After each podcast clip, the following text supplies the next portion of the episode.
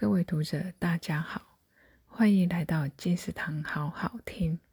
今天要为您介绍的是黄国华的书，由印刻出版社出版的《茶经》。一九四九年的台湾，那是我爸爸的那个年代。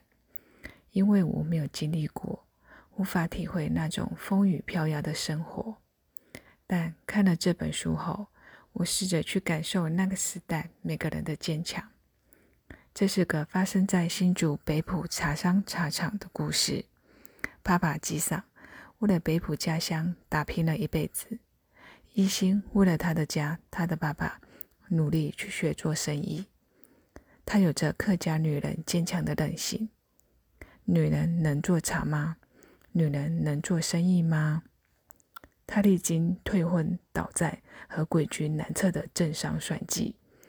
他是如何靠着不服输的意志赢得纪桑的信任，并将台湾特有的碰碰茶推向世界舞台呢？